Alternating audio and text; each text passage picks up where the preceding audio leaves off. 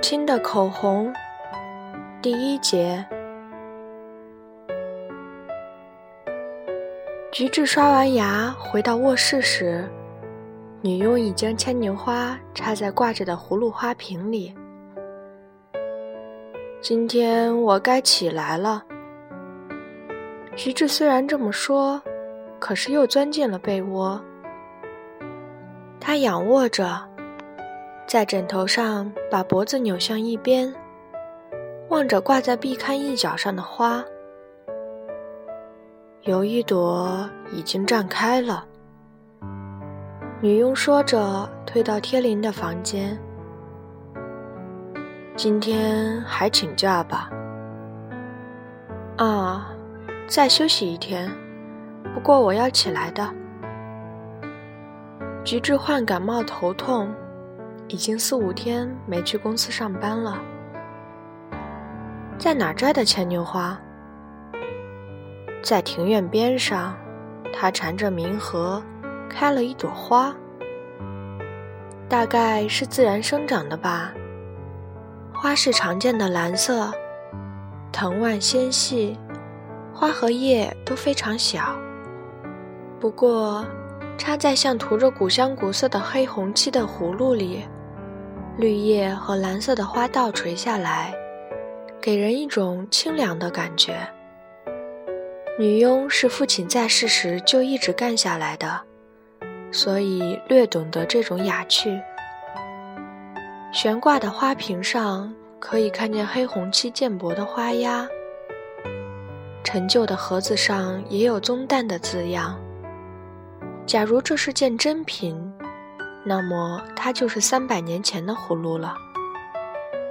菊治不太懂得茶道的插花规矩，就是女佣也不是很有心得。不过，早晨点茶，缀以牵牛花，使人觉得也蛮合适。菊治陷入沉思，将一朝就凋谢的牵牛花插在传世三百年的葫芦里。他不觉凝望了良久。也许它比同样是三百年前的志野桃的水罐里插满西洋花更相称吧。然而，作为插花用的牵牛花能保持多长时间呢？这又使菊治感到不安。菊治对侍候他用早餐的女佣说。以为那牵牛花眼看着就会凋谢，其实也不是这样，是吗？菊治想起来了，自己曾打算在文子送给他做纪念的他母亲的遗物制野水罐里插上一只牡丹。菊治把水罐拿回家时，牡丹的季节已经过了，不过那时。说不定什么地方还会有牡丹花开吧。我都忘了家里还有那只葫芦什么的，多亏你把它找了出来。是，你是不是见过家父在葫芦里插牵牛花？没有，牵牛花和葫芦都是万生植物，所以我想可能。哦，万生植物。菊治笑了，有点沮丧。他在看报时觉得头很沉重，就躺在饭厅里。睡铺还没有收拾吧？他说。话音刚落，正洗东西的女佣一边擦着湿手，一边赶忙走了进来，说。我这就去拾掇。过后，菊治走进卧室一看，壁龛上的牵牛花没有了，葫芦花瓶也没有挂在壁龛上。哦，可能是女佣不想让他看到快要凋谢的花。菊治听到女佣说牵牛花和葫芦都是万圣植物时，忍不住笑了出来。但话又说回来。父亲当年生活的那套规矩还保留在女佣的这些举止上。然而，制野水罐却依旧摆在禁闭龛的正中央的地方。如果蚊子来看到了，心里无疑会想：太怠慢了。蚊子赠送的这只水罐刚拿回来时，菊治立刻插上洁白的玫瑰花和浅色的石竹花，因为蚊子在他母亲灵前就是这样做的。那白玫瑰和石竹花，就是蚊子为母亲做头七的当天，菊治供奉的花。菊治抱着水罐回家途中，在昨日请人把花送到蚊子家的同一家花铺里，买回了同样的花。可是后来，哪怕只是摸摸水罐儿，心也是扑通扑通的跳。从此，菊治就再也没有插花了。有时在路上行走，菊治看见中年妇女的背影，会忽然被强烈的吸引住。待到意识过来的时候，不禁黯然，自言自语：“简直是个罪人。”清醒之后再看，那背影并不像太田夫人，只是腰围略鼓起，像夫人而已。刹那间，菊治感到一种令人颤抖的渴望，同时，陶醉与可怕的震惊重叠在一起。他仿佛从犯罪的瞬间清醒过来。是什么东西使我成为罪人的呢？菊治像是要拂去什么似的说：“可是，作为回应，他越发的想见夫人了。”菊治不时感到活生生的抚触到过世的人的肌肤，他想，如果不从这种幻境中摆脱出来，自己就无法得救了。有时他也这样想，也许这是道德的苛责。才使官能产生病态。菊治把制野水罐收进盒子里，就钻进了被窝。当他望着庭院的时候，雷响了。雷声虽远，却很激烈，而且响声越来越近了。闪电开始掠过庭院的树木。然而，傍晚的骤雨已经先来临。雷声远去了，庭院泥土飞溅起来，雨势异常凶猛。菊治起身给蚊子挂电话：“太田小姐搬走了。”对方说：“啊！”菊治大吃一惊：“对不起，那……”菊治想，蚊子已经把房子卖了。您知道他搬到了什么地方吗？嗯，请稍等一下。对方似乎是女佣，她立即又回到电话机旁，好像是在念纸条，把地址告诉了菊治。据说房东姓户崎，也有电话。菊治给那家挂电话找蚊子，蚊子用爽朗的声音说。让您久等了，我是蚊子。蚊子小姐吗？我是三谷，我给你家挂了电话。很抱歉。蚊子压低了嗓门，声音颇似他母亲。什么时候搬的家？啊，是？怎么没有告诉我？前些日子已将房子卖了，一直住在友人这里。啊，要不要把新址告诉您？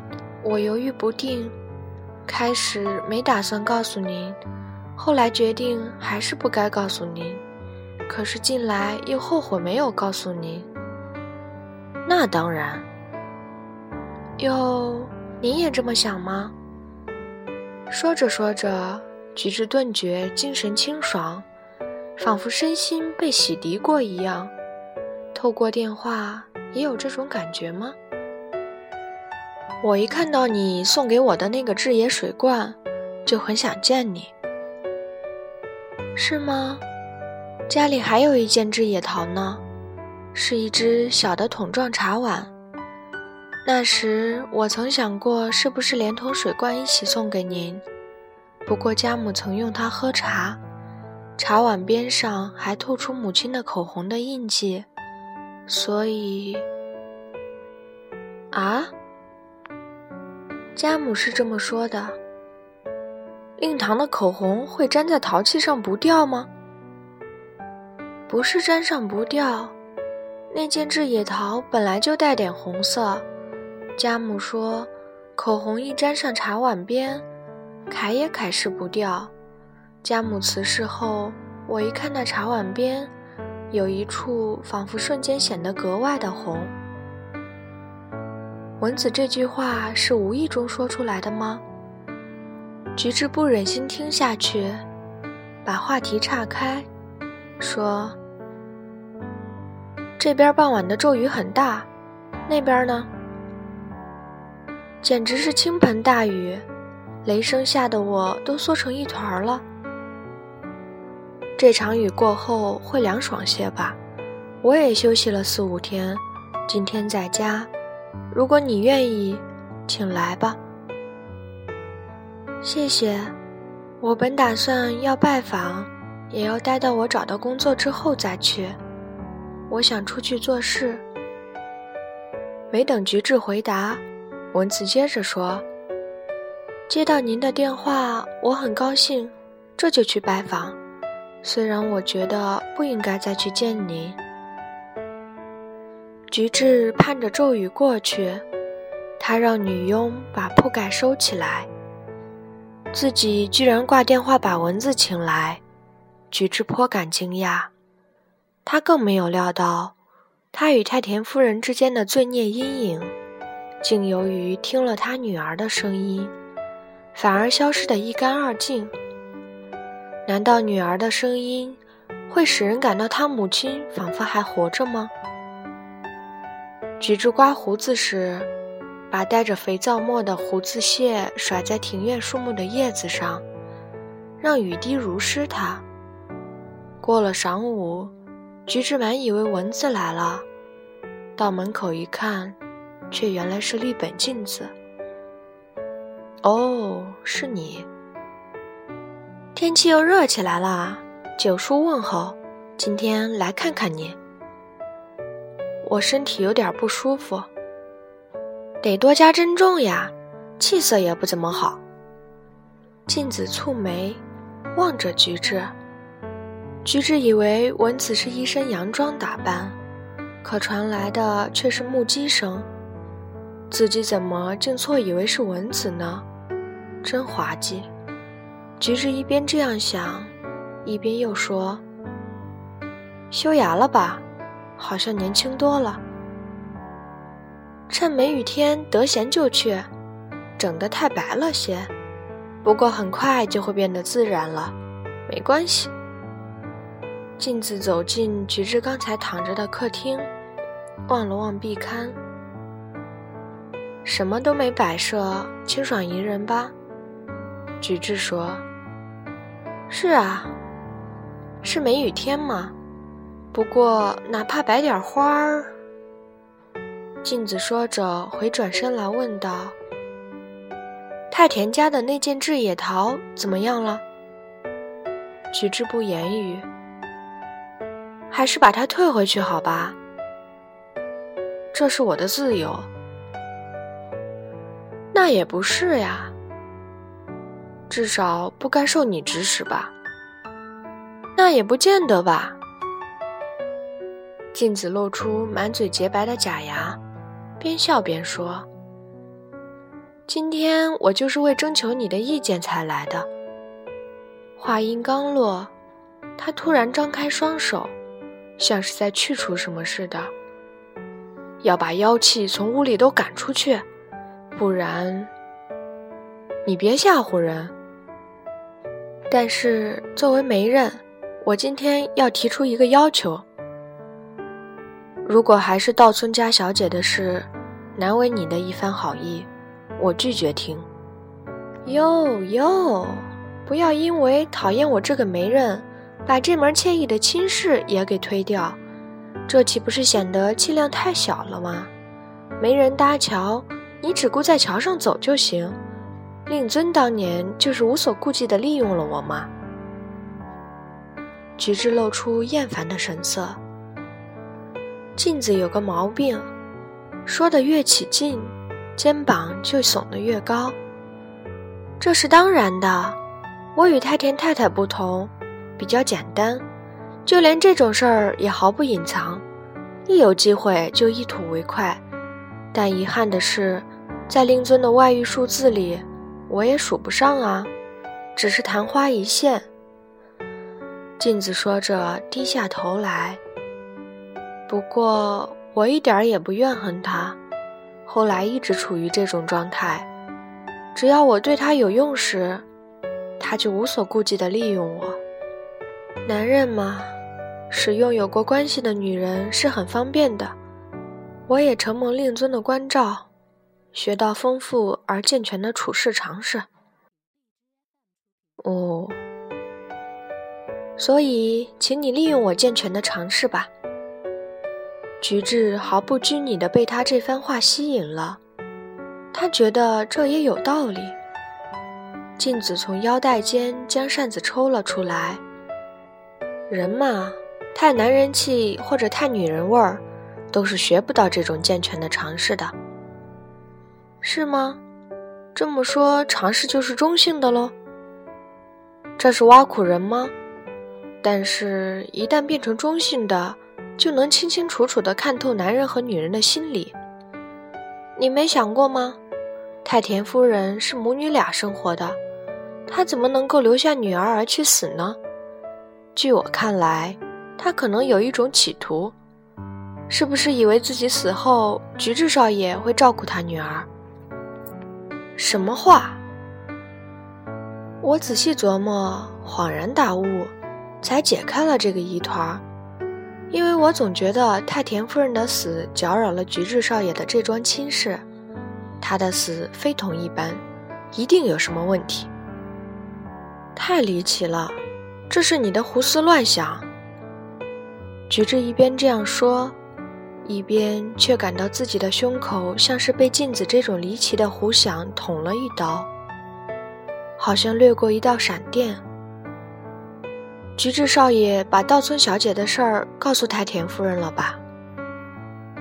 菊治想起来了。却佯装不知。你给太田夫人挂电话，不是说我的婚事已定了吗？是，是我告诉的。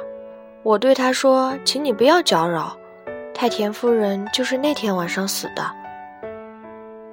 沉默良久，但是我给他挂电话了。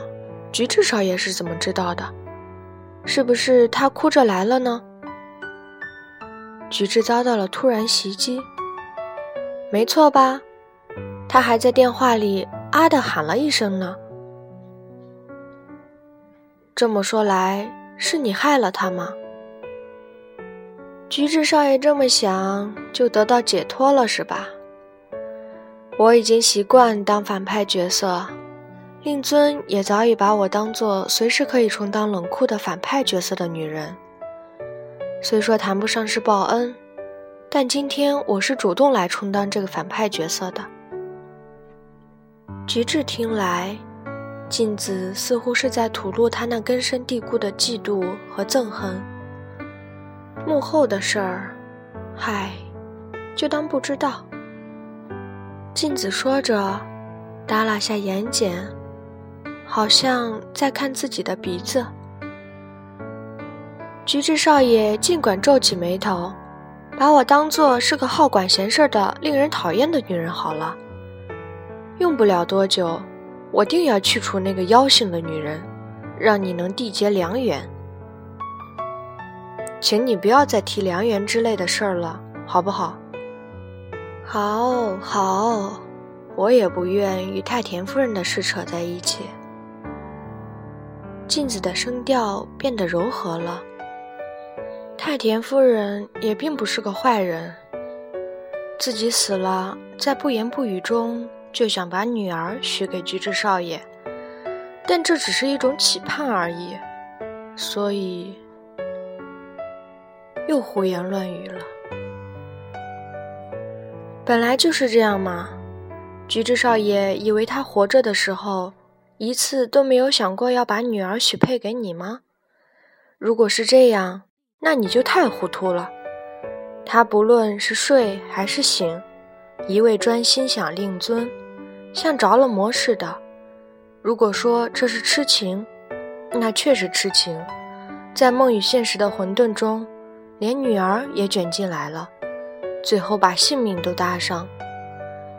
不过，在旁观者看来，这仿佛是一种可怕的报应，或是应验的诅咒，是被一张魔性的网给罩住了。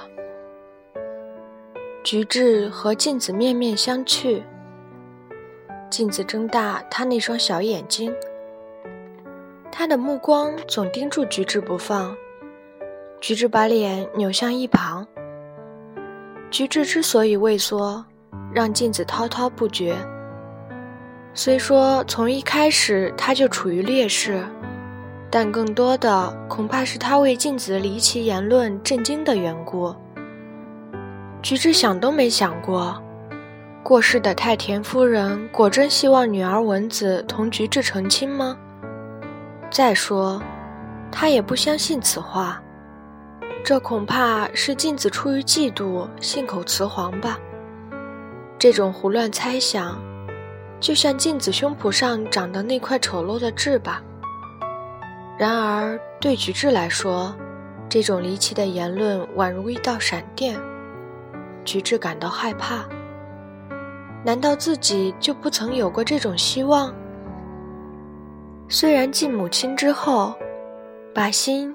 遗于女儿这种事，在世间并非没有，但是，一面陶醉于母亲的拥抱中，另一面却又不知不觉地倾心于其女儿，而自己都还没有察觉，这难道不是真成了魔性的俘虏吗？如今，菊治回想起来，自从遇见太田夫人之后。自己的整个性格仿佛都变了，总觉得人都麻木了。太田家的小姐来过了，她说有来客，改天再。女佣通报说：“哦，他走了吗？”菊治站起身来，走了出去。母亲的口红，第一节到此结束，感谢您的收听。